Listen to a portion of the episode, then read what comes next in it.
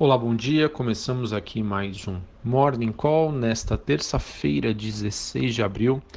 Eu sou Felipe Vilegas. Olhando para o desempenho das principais bolsas internacionais, temos um dia positivo. Na Ásia, destaque é, para as ações na China, Xangai, que subiram aí 2,39 e a bolsa japonesa aí uma alta leve de 0,24. A maioria das bolsas por lá fechou aí no positivo. Já na Europa, as ações também seguem em alta. Das que a gente comenta aqui, Londres sobe 0,33, Alemanha 0,5%, apenas a bolsa francesa com uma queda leve de 0,08. Em relação aos futuros norte-americanos, temos aí também um dia positivo, 0,3 e 0,5 para S&P e Dow Jones, respectivamente. Vejam, portanto, que temos aí um dia é, em que o investidor segue mais propenso a buscar por ativos de risco. É, no caso, o, o que fortalece aí a, a, expectativa dos investidores é a espera pelos balanços do Bank of America e BlackRock, que serão divulgados ainda hoje. É, em relação às commodities, a gente tem o petróleo WTI negociado em Nova York na casa dos 63 dólares o barril, uma alta leve de 0,13, ou seja, uma leve recuperação após uma queda no dia anterior. Os, met os, metais em Londres alternam entre altas e baixas, e os principais pares da Vale, a BHP caindo 0,21 e a Rio Tinto caindo 0,19. O índice dólar, ou seja, né, o desempenho do dólar frente aos seus principais pares globais, tem uma alta leve nesta manhã, 0,04. É, sobre a agenda do dia, daqui a pouquinho, 8 horas da manhã, temos a divulgação dos dados de inflação, IPC, calculado pela FGV, e às 9 horas, PPI de manufatura aqui no Brasil. Nos Estados Unidos, às 10h15, dados de produção industrial. Hoje é esperado que a B3 divulgue a segunda prévia da carteira teórica do Ibovespa. Só para recapitular aqui, a cada quatro meses né, a bolsa ela muda a carteira teórica do Ibov, o Ibov que é o principal índice referência aqui para o mercado brasileiro, que contempla as ações mais negociadas, ou seja, com maior índice de negociabilidade. E a cada quatro meses podem empresas entrar ou sair do índice. Então hoje ela divulga a segunda prévia da carteira teórica que vigorará a partir do mês de maio. Maio, junho, julho e agosto. Também temos uma reunião da diretoria da ANEEL a partir das 9 e o Banco Central oferta até 5.350 contratos swap cambial para rolagem de contratos de maio a partir das 11h30. Nenhuma, nenhuma novidade, mantendo aí o seu padrão de atuação. Bom, vamos agora ao noticiário macroeconômico, político. Bom, depois da reunião aí nesta segunda-feira entre ministros, Petrobras, o governo deve realizar hoje uma coletiva de imprensa às 11 horas da manhã. Então, fiquem todos atentos. A partir das 11 horas da manhã, acredito aí que o mercado deve, deverá começar a repercutir né, todo é, o resultado dessa reunião né, após, na semana passada, todos se lembram, o desastre que aconteceu com a Petrobras após uma intervenção do governo em relação aos preços do diesel. No caso, é esperado aí que medidas sejam adotadas em resposta às demandas do setor de transporte rodoviário. Na entrevista de hoje, além disso, devem também o mercado espera que sejam anunciados aí medidas favoráveis aos caminhoneiros para tentar evitar uma greve que incluem aí fiscalização maior do cumprimento da tabela do frete, é, a construção de locais de repouso e obras de infraestrutura nas rodovias. Também é, o lançamento de uma linha de crédito BNDES e a desburocratização da obtenção de documentos aí, e o cartão caminhoneiro, de acordo com informações coletadas pelo jornal O Globo.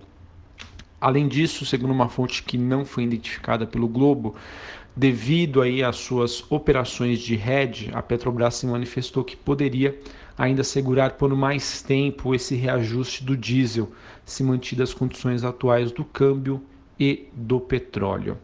Temos também o jornal Estado, Estado de São Paulo é, trazendo aí que o governo quer alterar a política da Petrobras e que uma das propostas apresentadas seria reduzir a autonomia da gerência de comercialização da companhia para conceder o reajuste do diesel. Isso acontece após né, o fato da última sexta-feira e que Paulo Guedes não teria gostado nada, nada do que ele viu.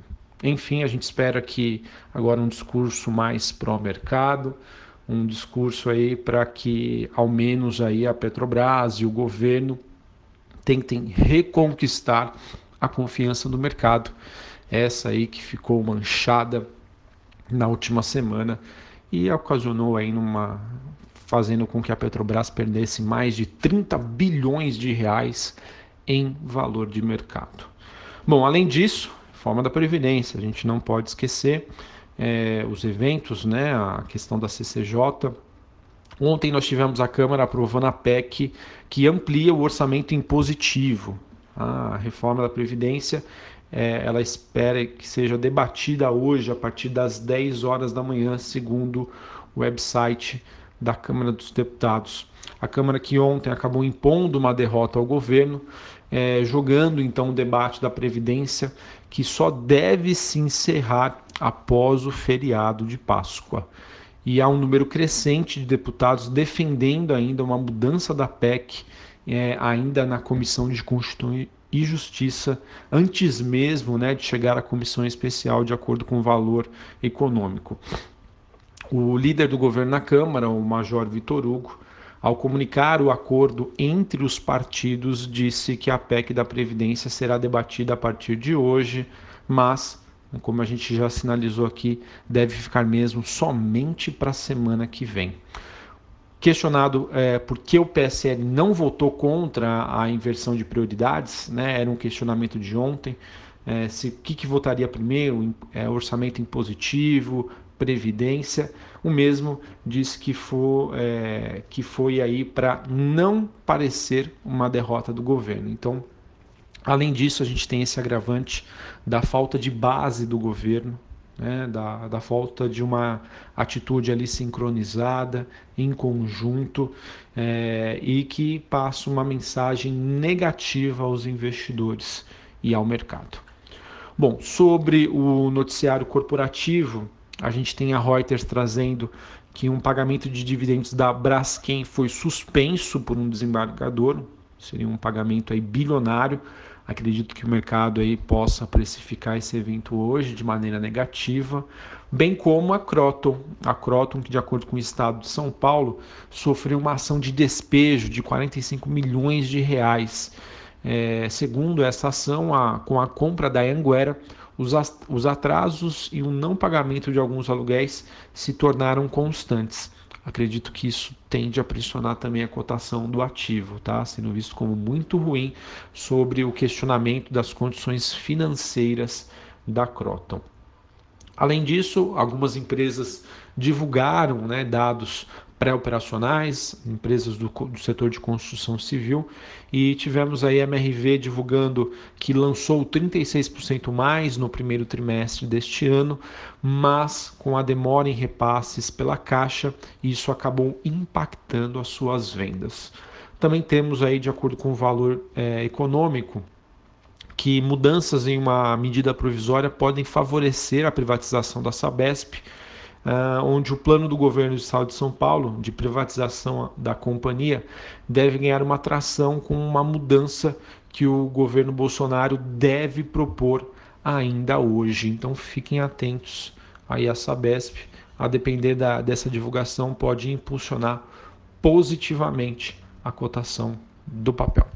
Bom, então acho que é isso que eu tinha para comentar. É, acredito que o principal evento do dia vai ser esse pronunciamento a partir das 11 horas da manhã, é, envolvendo aí uma nova política de preços, quem sabe, um posicionamento do governo oficial em relação ao ocorrido da semana passada. A gente espera que agrade o mercado, que seja algo positivo e que a estatal, a Petrobras, possa recuperar aí todo o prejuízo da semana passada. Inclusive, este prejuízo, né, fez com que a Caixa né, levasse ao adiamento de uma oferta aí da Petrobras, a Caixa que manifestou um interesse em fazer um follow-on né, na companhia, vender a sua participação, porém, é, com a forte desvalorização do ativo, é, isso colocou a Caixa Econômica Federal em xeque, dado que agora nas atuais condições ela teria mais ou menos aí um bid real a menos a arrecadar o que tornaria a oferta então não interessante. Um abraço, um bom pregão, uma excelente terça-feira e até a próxima. Valeu!